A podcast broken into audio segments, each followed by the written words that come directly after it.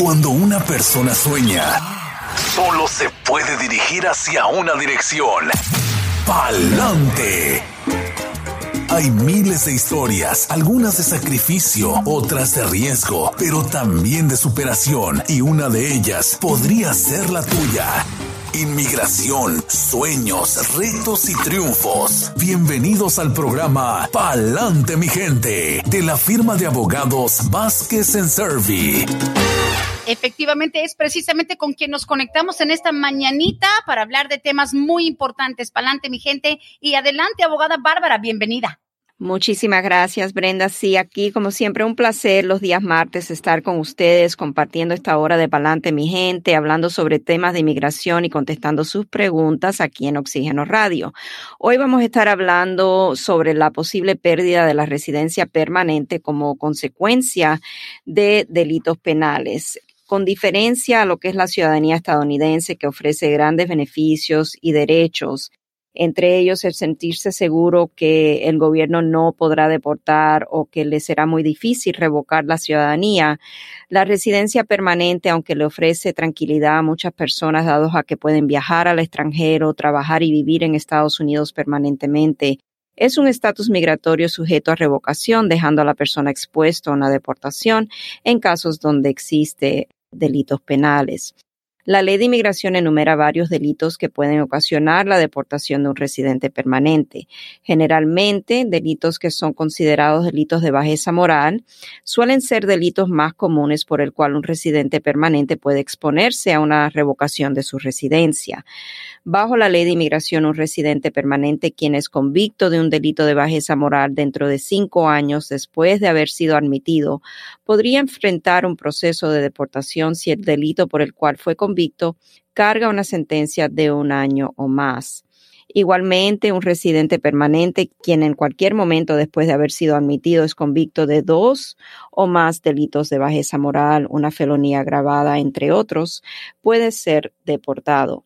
Un delito común que puede ser considerado un delito de bajeza moral y una felonía agravada a su vez es el delito de hurto.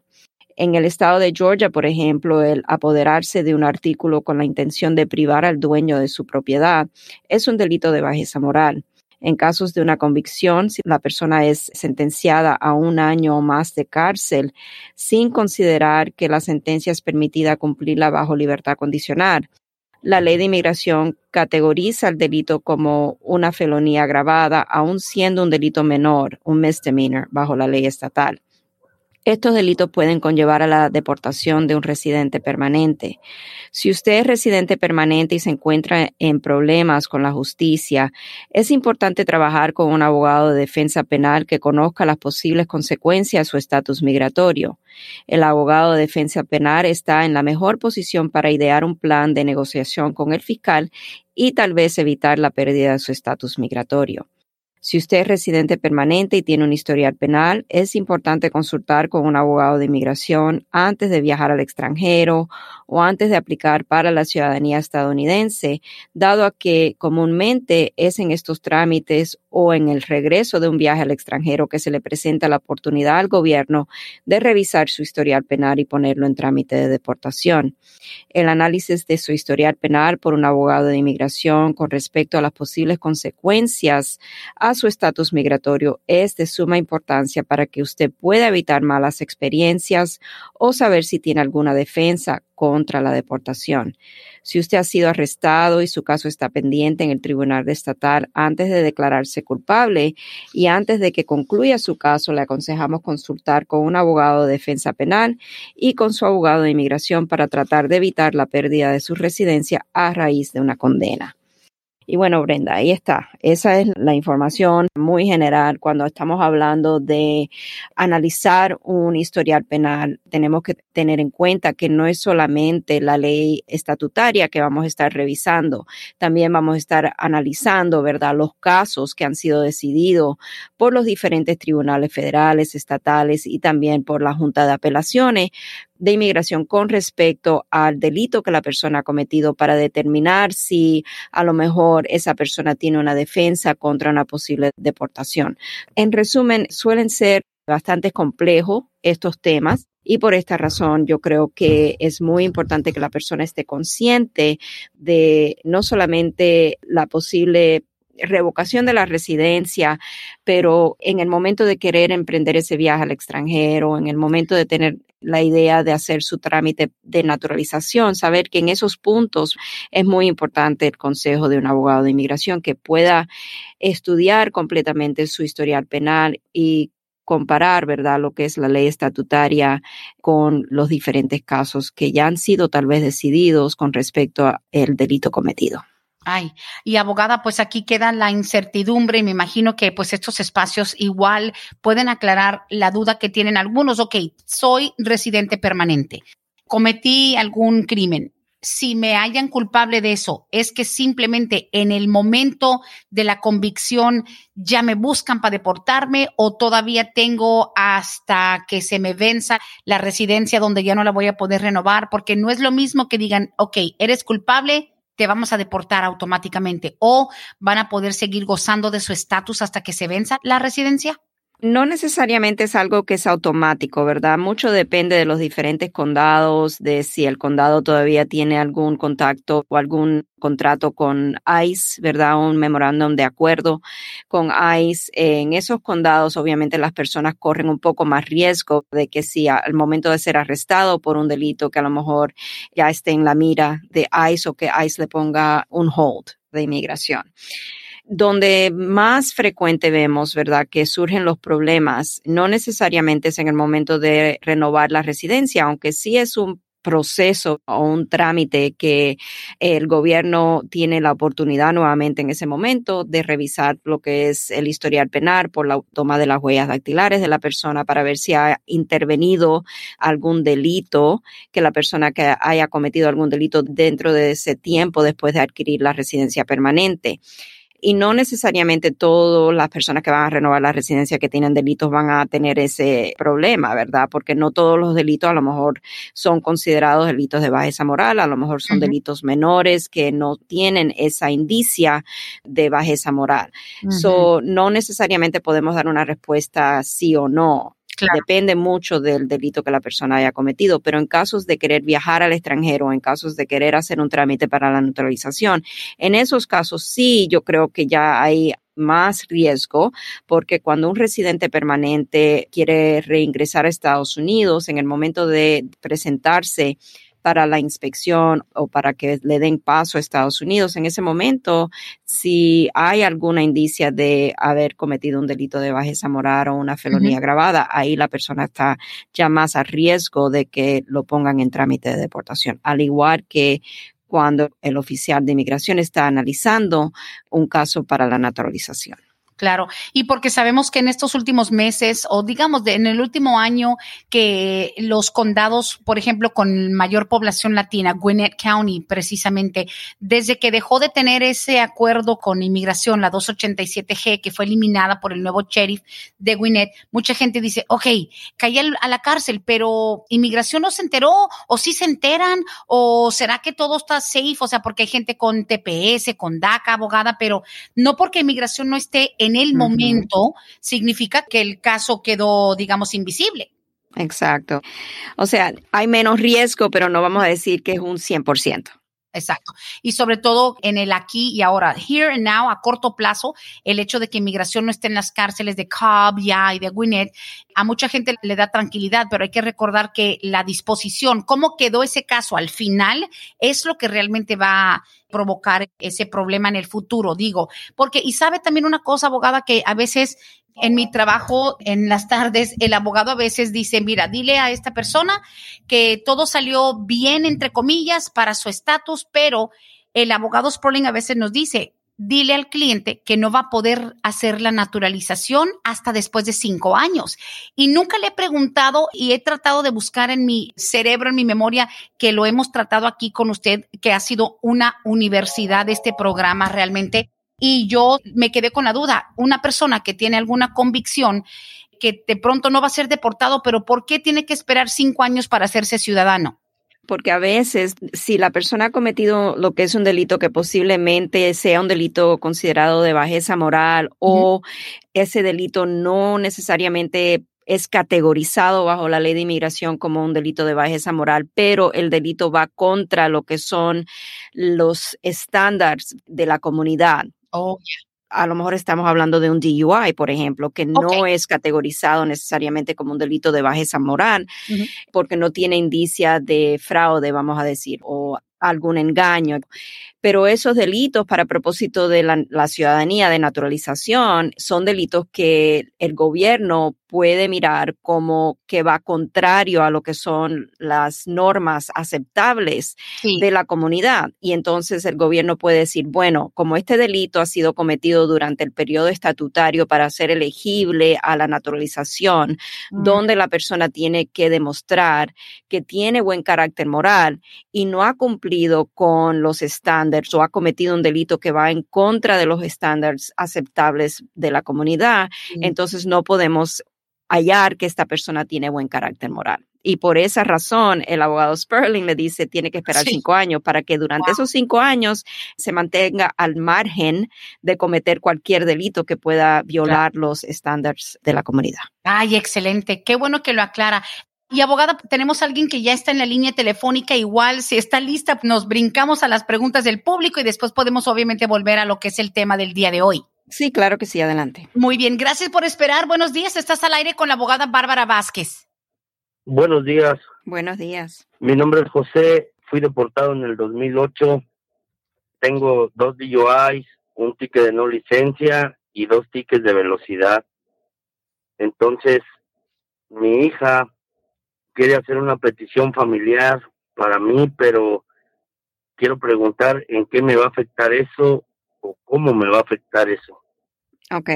Aquí lo más severo podríamos decir, en este caso, podría ser la deportación. Tendríamos que saber la base de la razón por la deportación, si fue a raíz a lo mejor de uno de los delitos que usted menciona. Podría ser que haya sido por el DUI, por ejemplo, que usted fue deportado en el 2008, algo que no tiene que divulgar públicamente por este medio. Podríamos tener una consulta más formal ya después en privado, pero lo que puede ocasionar la dificultad en el caso es la deportación del 2008. Si usted fue deportado en el 2008 y usted volvió a reingresar a Estados Unidos de manera indocumentada, en estos casos la persona entonces sufriría lo que es un castigo permanente por haber violado la ley de inmigración nuevamente y estaríamos mirando un castigo de 10 años y esos 10 años ah. deben de cumplirse fuera de Estados Unidos. Perdón, desde que fui deportado no regresé a Estados Unidos, llevo 13 años en México. Ok, perfecto. Entonces no tenemos ese problema y lo que tendríamos que hacer en su caso es tener una consulta formal, evaluar todo lo que sería la elegibilidad para reingresar a Estados Unidos ya como residente permanente a través de la petición familiar de su hija. Por lo general, los DUIs podrían ser problemas dependiendo cuánto tiempo hace que la persona ha cometido el DUI, si la persona puede mostrar que ha sido rehabilitada, que ya no ha tenido más problemas relacionados al alcohol. Todas estas cosas vienen a ser factores de consideración para el gobierno cuando la persona va a tramitar su residencia permanente. Son cosas que hablaríamos un poco más en detalle cuando tengamos el lujo de tiempo. Espero que pueda llamarnos para concertar una cita, pero si se ha mantenido fuera de Estados Unidos por ese tiempo, entonces tal vez no tendríamos ningún impedimento con respecto a un castigo permanente. Está bien. ¿Dónde puedo este, agarrar su teléfono? Aquí mismo se lo podemos dar. En un segundo le vamos a dar el número de teléfono para que lo pueda anotar, llamarnos y hacer una cita. Amigos, si está listo y tomando en cuenta que usted está, llamando desde fuera del país, el teléfono pues sería con clave para Estados Unidos y es el 678-303-0018. Ya está. ¿Ok? Sí, yo marco dentro de un rato. Listo, haga su cita, puede ser virtual, no importa dónde esté, ¿ok?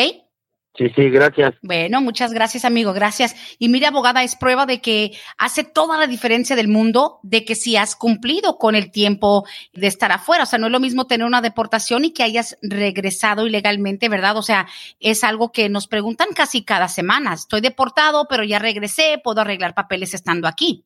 Correcto, eso es muy importante. O sea, en este caso, obviamente quedan muchas preguntas por hacerle al señor relacionados a su historial penal, la razón o la base por la deportación. No podemos simplemente, sin tener más información, darle un análisis completo al señor porque necesitamos saber, o sea, cuál fue la base de la deportación, si fue por algo más serio. A veces personas no quieren divulgar toda la información en público, obviamente por razones de privacidad, pero son cosas que tenemos que evaluar porque el DUI, como hemos hablado, no necesariamente es un delito de bajeza moral o no es categorizado así por la ley de inmigración por lo general el hecho de tener múltiples DUIs puede ser una base para que el gobierno deniegue la residencia si encuentra alguna indicia que hay problemas de abuso de alcohol. ¿Verdad? Y por eso el tema de cuánto tiempo ha pasado desde el último DUI, si la persona puede mostrar esa rehabilitación,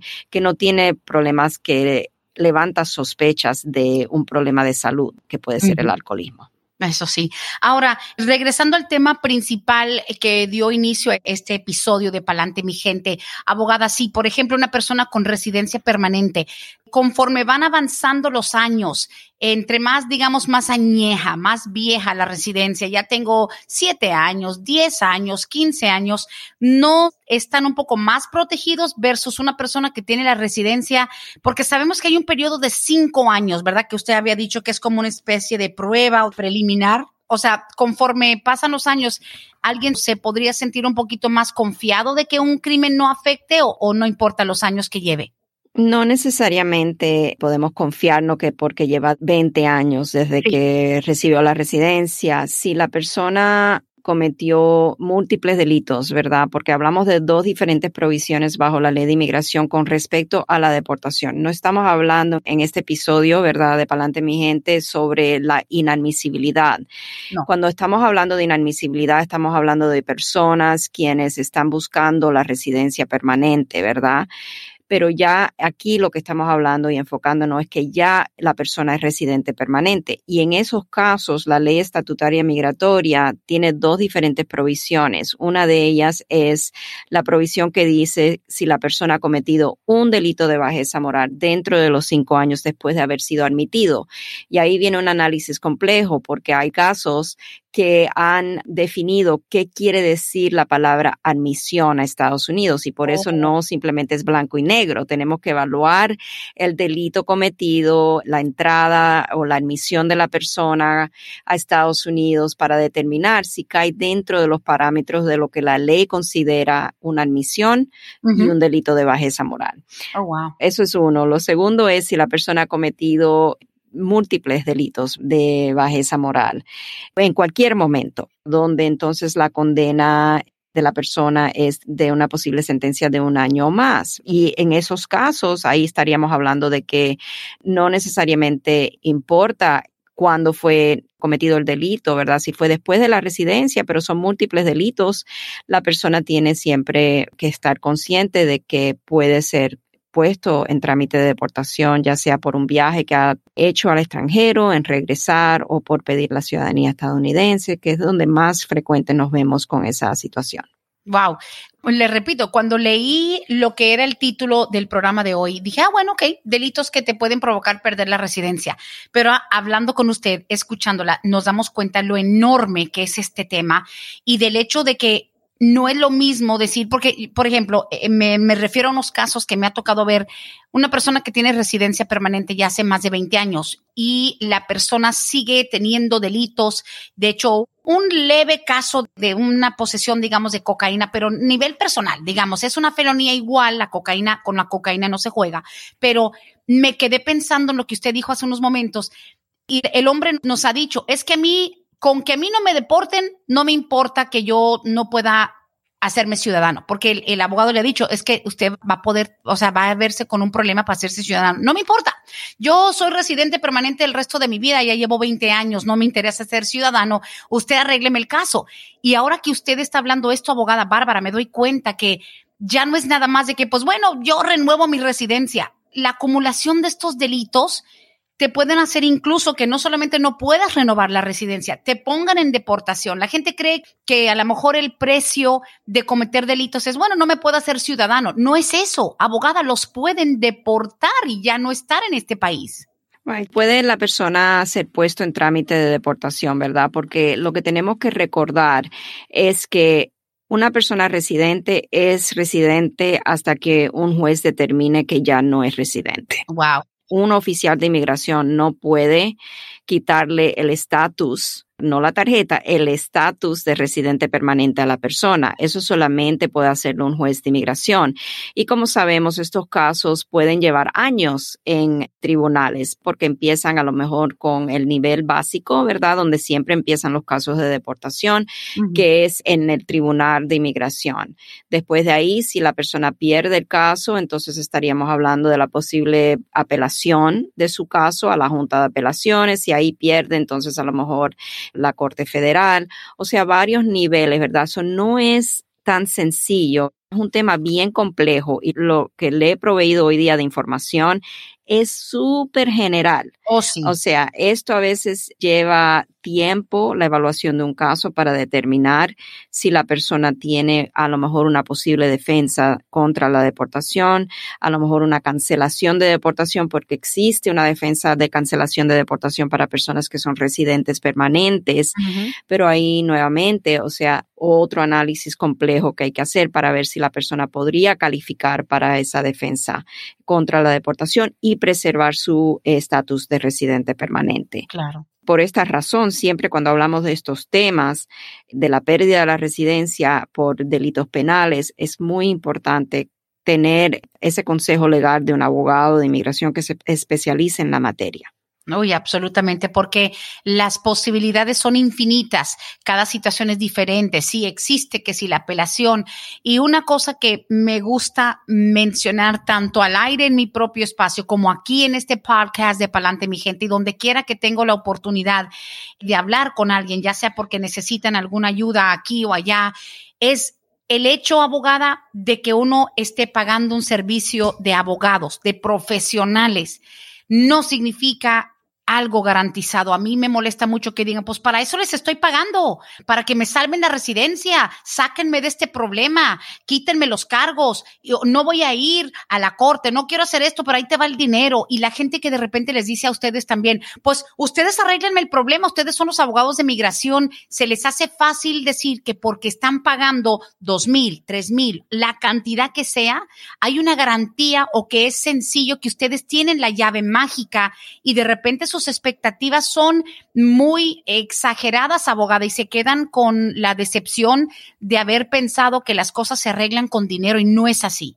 No es así. Nosotros, o sea, siempre hablamos muy claramente y ponemos todas las barajas sobre la mesa cuando estamos hablando y consultando con nuestros clientes. Es más, en casos donde hay riesgos ya más de lo tolerable, porque en casos de inmigración pueden surgir riesgos que son vamos a decir, mínimo para la persona, a lo mejor es un caso débil evidencialmente, pero donde ya es un riesgo que vemos que existe esa posibilidad de que por ahí podría ir el caso mayormente tiene poniendo a la persona en noticia, notificándole a la persona en aviso de que existe este riesgo y es un riesgo probable, ¿verdad? Que suceda en su caso. En esos casos hasta le pedimos al cliente que nos firme lo que se llama un acknowledgement of risk, mm. lo que es un documento donde le estamos poniendo en blanco y negro, en escrito, cuáles son las posibles consecuencias de hacer X trámite, a lo mejor no seguir el consejo que le estamos dando y querer que hagamos el trámite X, aunque vaya contrario a nuestro consejo, en cual caso a veces hasta nos retiramos del caso, donde el cliente no quiere escuchar nuestro consejo y quiere que hagamos algo que va contra el consejo que le estamos dando. Entonces, o sea, la honestidad sobre todo es muy importante para que el cliente cuando entre un proceso migratorio sepa cuáles son los posibles riesgos en el caso. Siempre me preguntan, pero ¿qué probabilidades me da de que tenga yo éxito en el caso? Claro. Algo que no me gusta dar y ninguno de nuestros abogados deben nunca decirle, le garantizo 100% o le damos esta, ¿me entiende? Que sí, que su caso va a ser. No, lo que le decimos es su caso tiene mayor probabilidades de éxito porque no hay ningún inconveniente ningún impedimento que podamos ver a primera vista con todos los factores. ¿Me entienden su caso? Pero nunca podemos garantizarle 100% porque no somos nosotros, Vázquez en Servi, quien va a tomar la decisión final en su caso. La decisión la va a tomar el gobierno. Si hay algún inconveniente que se presenta, entonces tendríamos que lidiar con ese inconveniente a medida que surja. I love that. El reconocimiento del nivel de riesgo. exacto importantísimo. Damas y caballeros, pa'lante mi gente, tremendo programa. Línea telefónica, como ya vieron, está abierta y es la prioridad siempre las llamadas en vivo 770-686-3424 en el estudio de Oxígeno Radio para hablar con la abogada Bárbara en vivo. Si es preferencia por texto 770-927-8015. Tengo más preguntas. Estas llegan por medio de texto. Dice aquí, yo entré ilegalmente en 1993 yo salí en el año 2004 por la muerte de mi papá, volví en el 2005. Quisiera saber, tengo hijos ya ciudadanos americanos, ¿me pueden arreglar o fue antes de que estuvieran multando por esas entradas? El problema es el siguiente. Lo que no sabemos en este caso es si el regreso en el 2005 fue un regreso documentado o indocumentado. indocumentado. indocumentado, ok. Nunca puedo asumirlo. Exacto. Tengo que saber, ¿verdad? Definitivamente, porque hay personas que logran recibir una visa de turista cuando salen y a lo mejor no son honestos en el proceso y existe una representación falsa, pero podemos lidiar con ese punto. Pero en este caso, el problema que tenemos con el caso es que la ley de inmigración cambió el primero de abril del 97. Desde esa fecha, la persona que hace esta pregunta hasta el 2004 acumuló más de un año de presencia indocumentada en Estados Unidos. Cuando salió de Estados Unidos y reingresó en el 2005 de manera indocumentada, mm. esta persona ha desatado un castigo permanente. El castigo permanente es de 10 años, lo cual la ley exige la persona cumpla fuera de Estados Unidos para entonces ser elegible a la residencia permanente. Y por el castigo permanente de 10 años, donde la persona acumuló más de un año de estatus indocumentado salió y volvió a entrar de manera indocumentada, ese castigo no permite un perdón. O sea, en este caso, ese es el impedimento que tenemos en el caso. Ay, ay, ay. Pues bueno, obviamente hay que cumplir con ciertas cosas porque yo creo que lo que más se le dificulta a nuestra gente abogada es decir, ok, pero pues me tengo que salir. Nadie se quiere ir por 10 años o por 5 o por cualquier tiempo. Sí, sí, sí, sí lamentable. A ver, aquí dice, no saben todavía ahorita acerca de los permisos de viaje para los del DACA.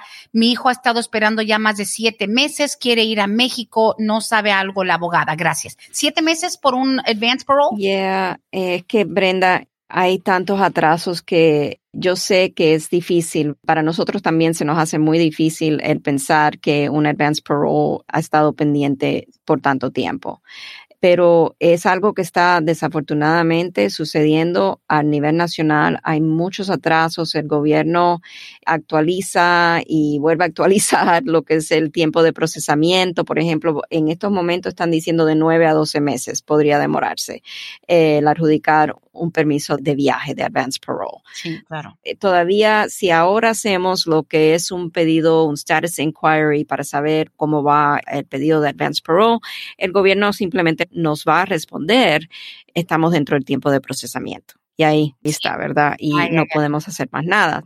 Hay que seguir esperando, desafortunadamente, y esperar que el gobierno logre remediar esta situación, porque no tan solo es para los permisos de viaje, pero también para los permisos de trabajo. Hay atrasos en todo tipo de casos. No, yo creo que tal vez la expectativa o la pregunta es porque como en algún momento se manejó la idea de un viaje para personas que tienen el DACA o el TPS, de que son emergencia, de que, ah, se está muriendo mi abuelito o está muy enfermo mi mamá, mi papá, alguien, y se suponía que pues el permiso de viaje, entre comillas, por una cuestión de emergencia, pero ya ni siquiera las emergencias te pueden garantizar un tiempo de procesamiento más acelerado. Right, y a veces cuando existe una emergencia, emergencia, emergencia, podemos tratar y ahí está la énfasis, ¿verdad? De ir personalmente con una cita previa, un InfoPass appointment, el advance parole, el cliente, pasaporte, o sea, todos los documentos necesarios, evidencias de la emergencia que existe y tratar de conseguirle que adjudiquen ese pedido de manera expedita, ¿verdad? Ese mismo día. Y a veces sí se logra, a veces no, pero no podemos aquí nuevamente garantizarle que por tener un Enfopass y presentarse personalmente y tener una emergencia que el gobierno quiera otorgar. Es cierto. A ver, aquí siguiente pregunta, dice Ana. Buenos días, abogada. Tengo mi novio que es ciudadano. Hemos vivido juntos ya cuatro años, pero tengo un hijo que va a cumplir 22. Él no alcanzó a hacerlo del DACA por cuestiones de la escuela y demás. Quiero saber si yo me caso con mi novio, es muy tarde para que le arregle a mi hijo. Quisiera que los dos estuviéramos con trámites por medio de este matrimonio. Sí, el problema está que para que el novio, cuando se casen, pase a ser considerado para propósito de inmigración padrastro. Oh, de un hijo, el matrimonio tiene que ocurrir antes de que el hijo cumpla los 18 años de edad. En este caso ya el hijo es mayor de 18 años de edad, o al casarse con su novio no va a crear la relación de padrastro e hijastro para propósito de un trámite migratorio a través del señor. So, en este caso lo que tendría que suceder más bien sería que la señora adquiera la residencia permanente y entonces si el hijo es soltero, ella puede pedirlo y sí va a haber una larga demanda mora porque ya el hijo es mayor de 21 años de edad y estaría puesto en lista de espera. cierto. Ok, pues lamentablemente no se alcanzó a hacer antes de cierta edad. Bueno, seguimos aquí. Dice, para la abogada Brenda, disculpa, soy de México, entré con visa a este país. Y no dice cuál, me imagino que turista, pero en fin, dice, entré con visa a este país. La última entrada que tuve legal fue en el 2004. Desde entonces no he regresado a México. Tengo tres hijos nacidos aquí. El más grande tiene 19 años y quisiera saber si tengo alguna posibilidad para empezar trámites, arreglar algún estatus. Mi esposo también es de México, pero él sí entró ilegalmente en el 2000, pero tampoco ha regresado a México desde entonces. Estamos casados legalmente aquí en Estados Unidos. ¿Tendré alguna oportunidad si puedes exponerle mi caso a la abogada? Gracias. Ok, muy, muy buena pregunta porque aquí la señora indica que ella entró con visa de turista. La última entrada fue en el 2004 aquí a, Estados Unidos. Solo que necesitamos saber en estos casos, cuando queremos hacer un trámite a través de un hijo ciudadano estadounidense, es si durante cualquier entrada a Estados Unidos la señora permaneció más del tiempo que le otorgaron, o sea, la estadía legal usualmente son seis meses. Sabemos que en la última entrada ya se quedó indefinidamente, que fue la entrada del 2004, pero si entró previamente, lo importante a saber es si siempre cumplió con la estadía legal y salió a tiempo y no se quedó más tiempo de lo que le otorgaron. Eso es importante porque si la señora se quedó más tiempo de lo que le otorgaron, y durante ese tiempo, a lo mejor fue más de 180 días o más de un año, ya se quedó en un estatus indocumentado, entonces tendríamos que tener un familiar calificativo para cuando hagamos el ajuste de estatus para el trámite de la residencia de la señora aquí dentro de Estados Unidos, cuando el hijo cumpla los 21 años de edad, tal vez necesitaríamos un perdón de la presencia indocumentada acumulada en Estados Unidos durante alguna de esas estadías en el país. Ve como que no puedo darle un sí indefinido sin saber más sobre las entradas previas a la del 2004, pero si asumimos que ella cumplió siempre, estuvo aquí los seis meses que le dieron se fue y regresó siempre con su visa. Ahora el hijo, al cumplir los 21 años de edad, sí, la señora tendría la posibilidad de hacer su trámite para la residencia, de ajuste de estatus sin necesidad de salir del país, porque ella sería considerada un familiar inmediato y dado a que entró con su visa legalmente en el 2004, entonces podríamos hacer el trámite para ella a través del hijo, pero el hijo tiene que tener 21 años de edad para poder ayudarle. Para lo del señor, el esposo, quien entró de manera indocumentada en el año 2000, en este caso, él va a necesitar definitivamente lo que es un familiar calificativo, lo cual podría ser la señora, la esposa, una vez que ella adquiera la residencia a través del hijo, entonces tal vez podríamos trabajar el caso del señor de otra manera, no de la misma manera de la que podemos trabajar el caso de ella, porque él va a requerir hacer su trámite en dos diferentes pasos. El paso inicial sería el proceso de la petición familiar por el hijo ciudadano estadounidense cuando cumpla los 21 años de edad, o la señora cuando se haga residente permanente también podría pedir al señor. Y entonces el segundo paso sería el proceso consular con un perdón por la presencia indocumentada y ahí ya tendría ella que tener la residencia para hacer el familiar calificativo para propósito de ese perdón.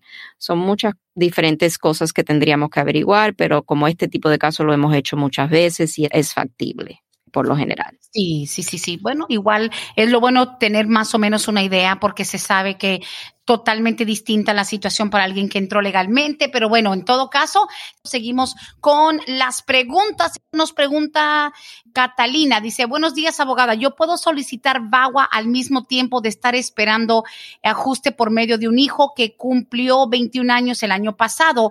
Estoy divorciándome del ciudadano con el que yo estaba.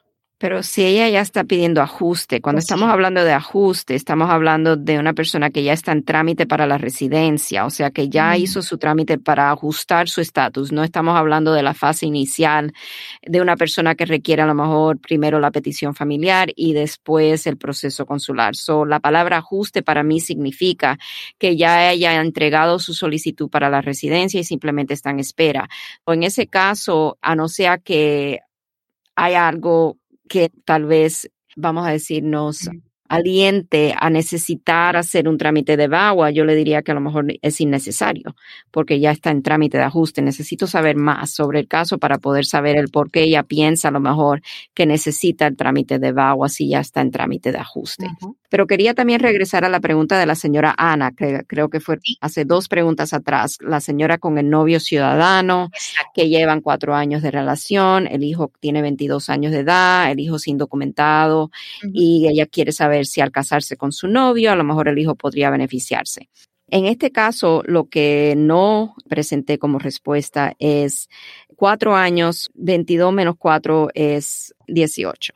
So, en este caso, lo que tendríamos que saber es si a lo mejor exactamente hace cuatro años o si hace un poquito más, si el hijo tenía menos de 18 años de edad cuando se juntaron y empezaron a vivir, tal vez en lo que depende del estado, porque no sabemos en qué estado vive la señora Ana, si el estado donde ella vive reconoce matrimonios bajo ley común, porque hay muchas personas que a veces viven en un estado que sí reconocen lo que es el matrimonio bajo ley común y han formalizado su relación y ante los ojos de la comunidad se consideran casados y los ven como casados, que no tienen ese papel, esa acta de matrimonio, certificado de matrimonio, que dicen que están casados. Hay a veces casos aquí que hemos tenido en Georgia de personas que entraron a la relación de matrimonio bajo ley común, no estuvieron casados, pero formalizaron su relación antes de que la ley eh, estatal se anulara que fue en enero, creo, del 97, que ya no dejó de existir la ley de matrimonio bajo ley común en el estado de Georgia. Pero hay parejas que han estado viviendo juntos hace décadas y a veces podemos argumentar que existió un matrimonio bajo ley común porque fue una relación que se formalizó antes de que el Estado ya no tuviera más reconocimientos de esos matrimonios. So necesitaríamos saber, yo diría que antes de concluir con lo que es la consulta con la señora Ana, si es que tuviéramos una consulta formal. Es una de las preguntas que yo haría, en qué estado vive y verificaría que a lo mejor en ese estado existe o no existe el matrimonio bajo ley común. Y eso puede cambiar el análisis del caso. Claro, eso es cierto, todo depende de esa situación. Muy bien, aquí siguiente pregunta dice, para trámites de ciudadanía, ¿me afecta el haber comprado una pistola? Yo tengo mi licencia de portar arma de fuego, soy residente permanente. ¿Cómo afecta el permiso de cargar armas con la naturalización? Ok, no le puedo responder esa pregunta ahora mismo. Ok. Porque tendría que ver bajo un estudio un poquito más contundente cuáles son las posibles consecuencias de eso para una persona residente permanente. No es algo que tengo en la mente Sí, no la tiene. Eh, sí, ese tema, casi siempre lo tengo que buscar. Y hay cosas así bajo la ley de inmigración que es, tanta la información, Brenda, que siempre tengo que buscarlo y asesorarme antes de poder dar ese consejo final. Y esto es una de esas cosas. Y no me gustaría darle la información incorrecta, pero tal vez lo puedo dejar para el próximo segmento y hablar sobre eso para personas con residencia permanente. Es cierto, es cierto. Seguimos, la pregunta esta viene de parte de Ricardo. Dice, buenos días, abogada. Yo quisiera saber, tengo mi residencia expirada hace tres meses, pero ya lleva más de siete que mandamos la renovación. Tengo la urgencia de viajar a México. ¿Será que uno puede viajar en una situación especial con una residencia vencida? Él debió de haber recibido un recibo sobre el, trámite de la I-90 que le extiende en ese recibo debe decir cuánto tiempo le han extendido la residencia permanente y usualmente son 12 meses lo que ese recibo le da a la persona de extensión de la residencia permanente. Ahí yo le diría al señor, mire bien lo que dice su recibo y casi siempre lo que le decimos es que en estos casos, antes de viajar, con su recibo, su pasaporte y su residencia vencida, usted debe sacar lo que es un InfoPass Appointment con inmigración para que le pongan un sello en su pasaporte indicando que usted tiene ese trámite pendiente y así evitar, ¿verdad?, cualquier problema que se le pueda presentar cuando quiera reingresar a Estados Unidos. Ah, ya está, listo. Sería bueno, ¿no? Porque hay ocasiones donde uno hace las cosas bien, abogada, y ni así hay garantía de que las cosas te lleguen a tiempo. Right. Y el recibo dice, I mean, nosotros nos sentimos un poquito mejor teniendo ese sello en el pasaporte, pero no necesariamente es súper importante tener el sello en el pasaporte, porque desde el enero del 2021, la persona que haya entregado ya su I-90, esa notificación le extiende automáticamente por 12 meses la fecha de expiración, de vencimiento de su tarjeta. Y esa notificación le permite y le mantiene autorizado para trabajar y viajar y ahí mismo en el web sitio de inmigración le dice esta notificación presentada con su residencia vencida es evidencia de su estatus para propósito de autorización de empleo, etcétera. Muy bien, pues listo, hay que estar pendiente. Dice por aquí, a mi novio se le vence el DACA 2023, yo soy ciudadana, si nos casamos, aunque, bueno, dice aquí no ha salido a México legalmente, dice, él se tendría que ir si arreglamos. Gracias. Ok, so muchas cosas que necesito saber. Sí. Necesito saber si él durante el tiempo que ha tenido DACA alguna vez ha tenido un permiso para viajar y ha viajado con ese permiso de advance parole y ha vuelto a entrar. Necesito saber también cómo entró él cuando entró a Estados Unidos. A lo mejor nunca ha salido de Estados Unidos y entró cuando entró inicialmente y la única vez entró de manera indocumentada. Entonces, de la única manera que él pueda recibir o hacer su trámite de ajuste de estatus dentro de Estados Unidos es si puede ser otorgado el advance parole que es para viajar fuera de Estados Unidos, pero tenemos que estar conscientes siempre que en casos de una persona con DACA, en pedir su advance parole necesita demostrar que tiene la necesidad de viajar.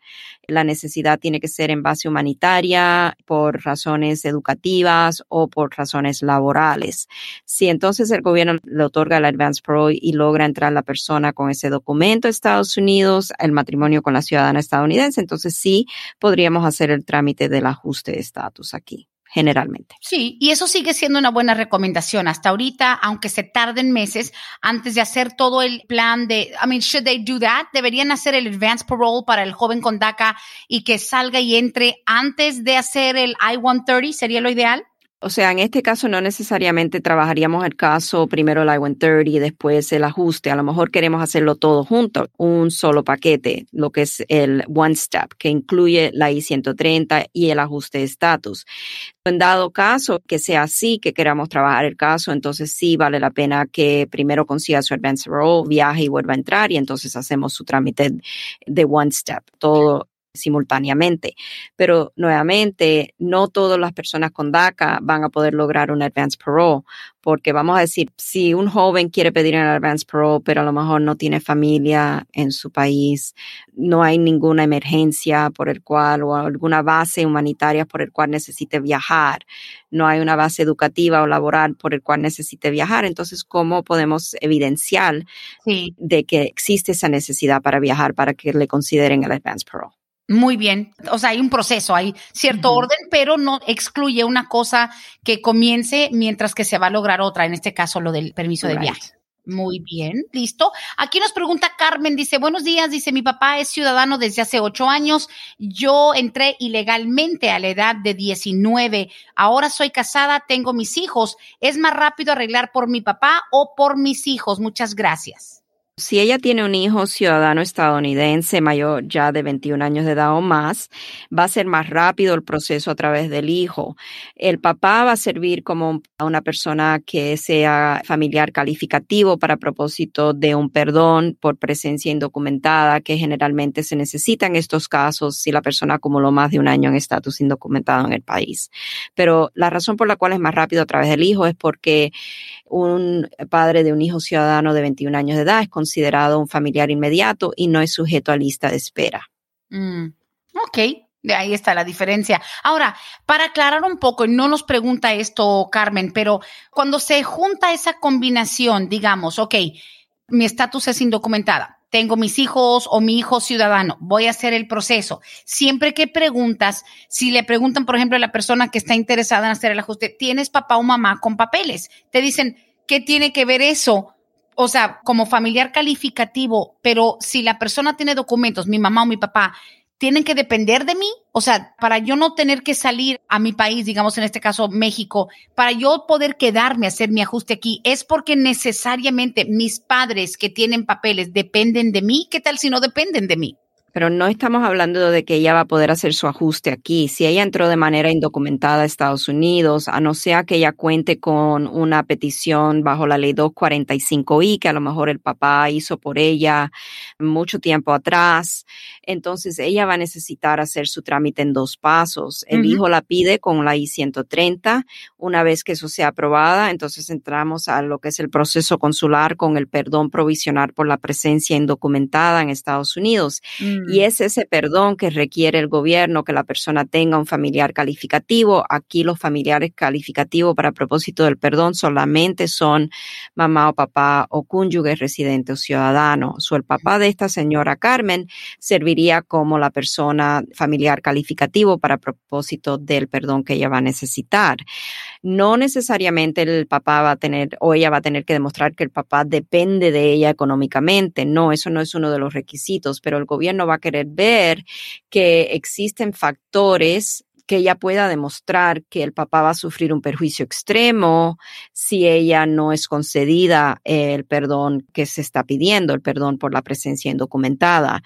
Y los casos de hijos ya mayores, quienes están usando familiar calificativo como mamá o papá, esos casos suelen ser un poco más difíciles, a no ser que efectivamente los padres pueden depender de los hijos, no necesariamente económicamente, pero para propósito de apoyo emocional, si es que tienen problemas de salud, para el apoyo en lo que es el problema de salud, a lo mejor esta señora Carmen es la persona que carga con el papá o la mamá para los exámenes necesarios de sus consultas médicas, o sea, hay muchos diferentes factores que podemos explorar en estos casos para determinar la base del perjuicio extremo. Definitivamente. Aquí nos pregunta Gerardo, dice, yo tuve una salida voluntaria en el año 2011, nunca me fui, tengo un hijo de tres años, ya no estoy con la mamá del niño, pero tengo ahora mi pareja que es ciudadana. ¿Qué puedo hacer para quitar esa salida voluntaria? O sea, ¿qué es recomendable hacer para quitar la salida voluntaria? Lo pregunta de una manera un poquito errónea, me imagino. Salida voluntaria en realidad no necesariamente que podamos quitarlo. Cuando estamos hablando de, de, entrar a la corte para pedir a lo mejor la reapertura de un caso, tenemos que demostrar que hubo algún fallo, a lo mejor en el debido proceso, porque se violaron las leyes constitucionales, en lo que fue la manera en que la persona a lo mejor recibió la notificación de comparecencia para darle un ejemplo. Pero en este caso, la orden de salida voluntaria se convirtió en una orden de deportación para que esta persona a lo mejor pueda ser elegible a través de su esposa ciudadana estadounidense. Se tiene que hacer una especie de un perdón por la deportación porque la salida voluntaria no cumplirse se convirtió en una orden de deportación. So, hay que hacer un trámite de una especie de perdón y una vez que eso sea aprobado, entonces podríamos aplicar a un perdón provisional por la presencia indocumentada en Estados Unidos y ya después sería el proceso consular donde la persona tendría que salir del país para poder tramitar su residencia. Eso no le estoy diciendo que no es posible, le estoy diciendo que su caso requiere de una evaluación formal de un abogado de inmigración, donde seguramente el inicio de su caso va a ser una investigación, ¿verdad? Vamos a tener que pedir el expediente migratorio a la Corte de Inmigración, tenemos que explorar lo que sucedió y entonces de ahí empezar a hacer el trámite. Correcto, listo. Siguiente pregunta, dice, mi hijo es ciudadano. Él se separó de su esposa hace más de un año y hasta donde yo sé, empezaron trámites para arreglarle la residencia a ella. O sea, ella es una muchacha que tiene DACA. Dice, no sé si se mandaron los papeles a inmigración en sí o no, pero mi hijo tendrá que hacer algo al respecto, a ella le afectará, o sea, la muchacha tiene DACA, el muchacho ciudadano ya se separaron, le pregunté si están divorciados, abogada Bárbara, y dice que todavía no. Cuando se acaba una relación y se hizo algún trámite, se tomaron algunos pasos hacia un ajuste, ¿alguien tiene que hacer algo? Bueno, no necesariamente hay que hacer algo, vamos a decir, affirmative steps. No hay que tomar algún paso afirmativo, ¿verdad? En este caso, si vamos a decir el gobierno quiere entrevistar a la persona. Yo no sé si ella está arreglando el ajuste aquí o si tiene que hacer el proceso consular. Hay muchas cosas que no sabemos para poder decirle o darle una respuesta exacta a esta señora. Pero si estamos hablando de un trámite de ajuste de estatus aquí en Estados Unidos y el gobierno manda una entrevista y él no se presenta para la entrevista, entonces posiblemente no le vayan a aprobar el caso de ajuste porque no hay a lo mejor alguna evidencia o evidencia suficiente de la validez del matrimonio. Eso puede suceder también si a lo mejor el caso es un proceso consular y tiene que llevarse en dos etapas. El gobierno manda una entrevista para la I-130, el patrocinador de la entrevista no se presenta. Entonces seguramente el caso no va a avanzar a otorgarle la residencia a la persona porque también está el problema de la affidavit de manutención. Si ellos están separados y él no quiere hacer su affidavit de manutención, y es el patrocinador de la solicitud, entonces el gobierno no va a otorgar la residencia. Hay muchas diferentes trabas que pueden surgir a raíz de separación, aunque allá haya sido sometido el proceso. Ok, muy bien. Ahora, este no es el caso de la persona que nos escribe, pero por ejemplo, una muchacha que tiene DACA está con un ciudadano, empezaron el proceso, se separaron. Tendría que haber una situación de violencia técnicamente. Digo, hipotéticamente, ella no podría arreglar sin que él participe, a no ser que a lo mejor ella diga, no, pues hubo de repente algún tipo de violencia emocional o física, ella podría cambiar a lo que es un VAWA. Digo, no porque quiero insinuar que el muchacho la haya maltratado, pero digo, ese sería otro camino alternativo, ¿no? Sí, en términos generales, no específicos al caso que presenta la señora, pero sí, y esto puede ser en cualquier caso, ¿verdad? No necesariamente un caso de una persona con DACA. Si surge durante a lo mejor eh, estando pendiente el trámite para la residencia, surge un caso de violencia doméstica, mm. entonces sí, la persona, la víctima, el beneficiario de la solicitud para la residencia podría a lo mejor pasarse el caso de VAWA para entonces poder lograr la residencia sin tener que contar con el esposo o la esposa, ¿verdad? La persona que ha cometido la violencia. Si es posible, es otro trámite a seguir y a veces en un caso donde, por ejemplo, Brenda, eh, nosotros hemos representado a la pareja en el trámite para la residencia y surge un caso de violencia doméstica, entonces no podemos representar al cliente bajo el VAWA porque ya entonces existe un conflicto de interés y tenemos que retirarnos del caso. Verdad, tiene sentido. Vamos a finalizar rapidito con una llamada que tenemos en la línea lo más breve posible. Buenos días, bienvenidos a Palante, mi gente. Buenos días. Mira, lo que pasa es que yo entré en el 94. Yo ya no salí. Ya mi hijo en abril cumple los 21 años. Eh, yo entré ilegal, pero yo tengo un niño con epilepsia. Todo eso puedo poner en la petición para yo no salir del país. La petición que hace su hijo ciudadano por usted cuando él, o sea, ya él tiene 21 años de edad o está por cumplirlo, no le va a pedir evidencias de ningún perjuicio extremo a su hijo que tiene el problema de epilepsia. O sea, lo único que la petición familiar va a querer saber es la relación, que existe la relación que forma la base para su hijo poder pedirla. O sea, que existe esa relación. Y desafortunadamente, para pedir un perdón por la presencia indocumentada que usted ha tenido en Estados Unidos, la ley sí requiere que usted salga para hacer su proceso consular. Y no tan solo tendría que salir, pero tendría usted que contar con un familiar calificativo, que en este caso sería solamente considerado mamá o papá o un cónyuge residente o ciudadano. Ok, gracias. De nada. Gracias a usted por la llamada. Y la última dice por acá, con esta cerramos, una persona que está esperando la respuesta de la visa U o estatus U como esposo o esposa, digamos, del principal, de la persona afectada, como derivative. Ajá.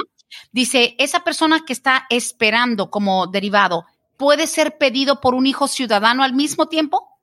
Sí, sí puede, sí puede, pero lo que tenemos que ver es si le va a beneficiar hacer ese trámite a través del hijo, porque no necesariamente quiere decir que la persona va a poder ajustar su estatus a través del hijo por tener un trámite de estatus U, a lo mejor hasta aprobado. A veces existen situaciones de personas con estatus U que requieren de un perdón que solamente van a poder conseguir a través del trámite de estatus U.